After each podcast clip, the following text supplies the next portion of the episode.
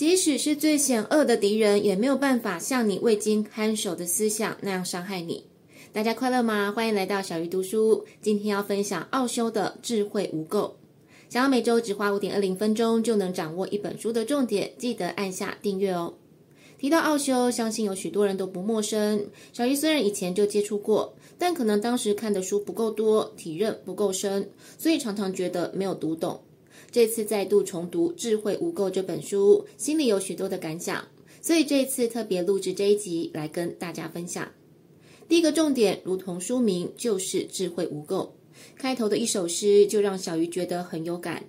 一个充满烦忧与不安的心灵，如何能了解到？人若受扰而忧虑不安，就无法具有真知。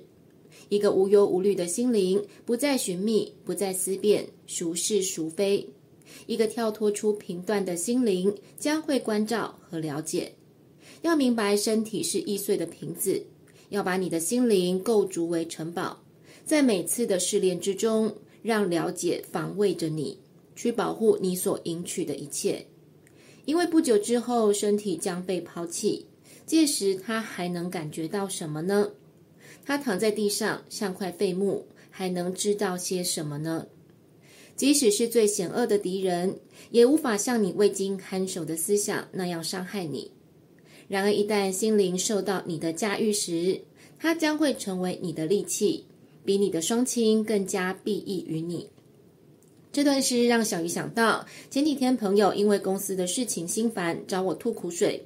因为类似的状况一再的发生，所以我当时问他：“这是老天给你的什么功课呢？”因为平常我们就会谈论这方面的事情，所以他马上懂我的意思。但是他也坦白说，现在还在气恼着，无法好好静下心来思考。是啊，就好像诗里所说的，一个充满烦忧与不安的心灵，如何能了解到呢？但这也是一段体验，有些事情只能被经验，从经验当中被了解。就好像没有尝过甜味的人，你是无法向他解释甜味。但是体验要用心，而不是头脑。如同上一集有分享到，头脑擅长分析跟归类，而它依据的是过去的经验。但如果头脑从未品尝过甜味，它诠释出来的可能就是扭曲变形的。所以奥修说，智慧无垢，放下头脑的评判，智慧需要一种觉知关照的清澈状态，去关照你的行为、你的情绪、你的思维模式。关照每一件在你内在世界发生的事情，只要关照，奇迹就会开始发生。第二个重点是喝个够再跳舞。奥修在书中说了一个故事，在天堂有一间咖啡屋，佛陀跟老子、孔子坐着聊天，老板娘端了一瓶美酒，是生命之意。佛陀闭上眼睛，他说他不能看这个东西，也不值得看，因为生命是悲惨的。孔子半睁半闭眼。然后说：“我不能没有尝试就加以否认。”于是他喝了一小口，然后说：“佛陀是对的，这是苦的。”但是他也说佛陀是错的，因为你没有尝过就不应该说出口。然后老子把整瓶酒拿过来，一口气喝光，然后醉得跳起舞来。等他清醒的时候，佛陀跟孔子问他：“你觉得如何？”老子说：“没有什么可说的，生命就该一饮而尽。”唯有如此，你才知道滋味。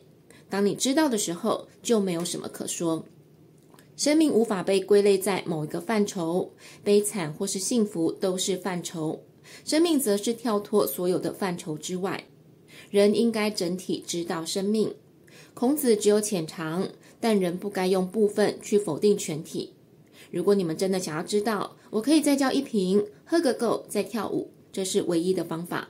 这就是一种全然活在当下的体验，就好像此时此刻，你正跟着小鱼的分享，沉浸在一本好书当中；又或者吃饭的时候，好好去感受饭菜的滋味；跟好友相聚的时候，尽情的彼此抒发分享。无论当下你正在做什么，都能全然的去体验。甚至悲伤的时候，好好感受悲伤；生气的时候，好好感受生气。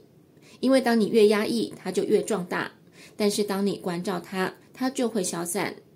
全然的去体验生命的每一刻，就如同老子喝个够再跳舞，这就是知道任何事情的唯一方法。第三个重点是播下喜乐的种子。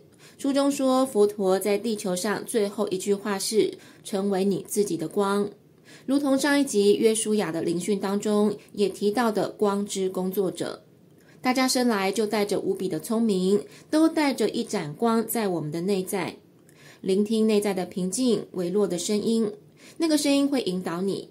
没有任何人可以引导你，就如同小鱼每一周的分享，也不是一种引导，而是一种提醒，提醒大家成为自己的光，播下喜乐的种子。最后复习一下这一集的三个重点：第一个是智慧无垢，第二个是喝个够再跳舞，第三个是播下喜乐的种子。很多人觉得奥修很有争议，但是如果跳脱批判，把他的分享视为提醒，其实是很有帮助的。最后，请大家记得按赞跟订阅，让小鱼更有动力分享好书。小鱼读书，下一次要读哪一本好书？敬请期待。